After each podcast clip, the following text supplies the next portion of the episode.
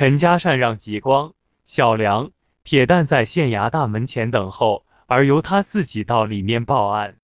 无涯县治所在无涯镇的中街，县衙中的虚吏主要沿用了清朝时期的人员，知县改称县知事。三班衙役以无涯镇本地人居多。门口的几位值班的衙役都认识陈家善。捕快马国营是无涯镇本地人，见到陈家善主动上前打招呼。马国营是无涯镇最早剪掉辫子的工人，而且他现在非常乐意人们称呼他一声巡长或探长。在马国营的帮助下，陈家善很快办理完报案的相关手续。末了，陈家善对马国营说：“我现在就回家安排我家二小子吉要来这里。”与你们一道去无涯道观勘验现场，因为吉耀毕竟刚刚离开哪里，对命案现场熟悉。更重要的是，地窖中有蛇洞，千万不要伤着弟兄们。马国营回谢道：“陈郎中就是律师周全，那好，我们就在这里等着二公子来后一起去。”报完案已接近中午，想到家中需要医治的小哥和玉翠从县衙出来。陈家善一行四人急匆匆向北关济世堂奔去。到达济世堂后，考虑到让小梁见到小哥或许有些不妥，陈家善示意吉光陪着小梁在药店的坐诊室歇息，安排铁蛋到前院找林峰、纳兰去玩，而他则直奔后院病房。后院有十间北屋，分单间病房和双间病房，最西面的三间屋是一个明间。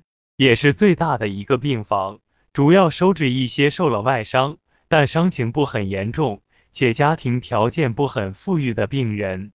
西屋是济世堂的草药仓库。辛普海夫妇住在最东边的两间屋，里屋是夫妇两人的卧室，外间兼做煎药室。正忙着煎药的辛普海看见陈家善，赶忙起身跑到院子里相迎，指着病房说：“您回来了。”回来了，普海，病人好些了吗？药煎好了吗？说话间，陈家善来到煎药室。辛普海回道：吉要安排屈家姑娘住在中间的单间病房，地上放了一个火盆。屈家媳妇来后也住了进去，这样显得有点挤。您待会儿看看是否再调整一下。叫小哥的姑娘已经喝下解药，但还是不能说话。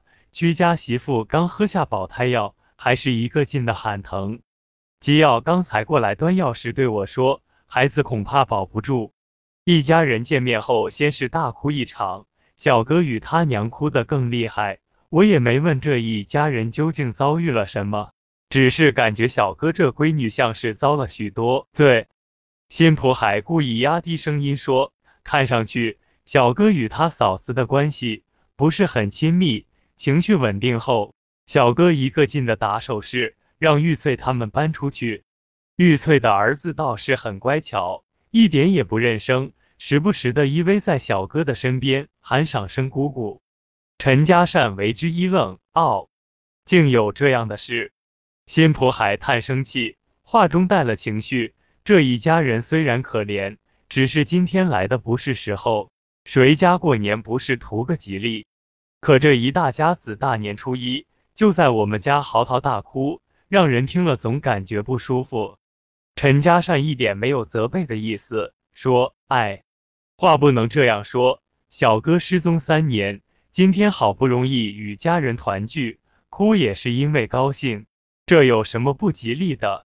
只是辛苦了你们两口子，又要煎药，还要照顾病人，过年也不能安安静静的喝上几盅。”好，你忙着，我去病房看看。新普海道：“这倒没什么，听嫂子说，你们爷仨一大早就出去了，回来还得忙，有事尽管吩咐。”出了煎药室的门，就遇到在门口等候的屈守庆。屈守庆问：“陈郎中抓住空凡了吗？”锁住说：“一袋烟的功夫就能抓住空凡，你还真信了？”陈家善语气故作轻松道。屈守庆解释说：“我也想到了抓空凡不是一件容易的事，只是从心里还是希望能够抓住他。”先不说空凡，我侄子小梁呢？陈家善说，我感觉小梁还不知道小哥的事，所以没带他到后院来。我认为你们的家事还是应该由你们自己处理才对。屈守庆颇为感激道：“还是陈郎中明事理。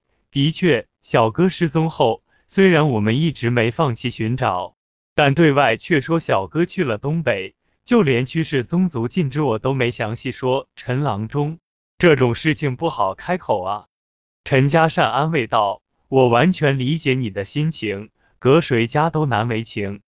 即将出嫁的闺女说没就没了，为避免两人谈话过于尴尬。”陈家善看了一眼屈守庆，话锋一转，道：“不过你们家没有放弃寻找，找到了没有嫌弃的意思，这一点我十分佩服。小哥本来是受害者，你们知道了他三年来被囚禁的原因和经过后，会不会嫌弃他？在路上我一直担心这个问题。”屈守庆说：“陈郎中，您放心，我向您保证。”我与孩他娘绝不嫌弃小哥。恰在此时，病房内传来屈守庆老伴田氏的哭喊声：“小哥，闺女，全家人找了你三年，三年后我们母女在这里相见，你真的狠心变成让为娘寒心的人吗？”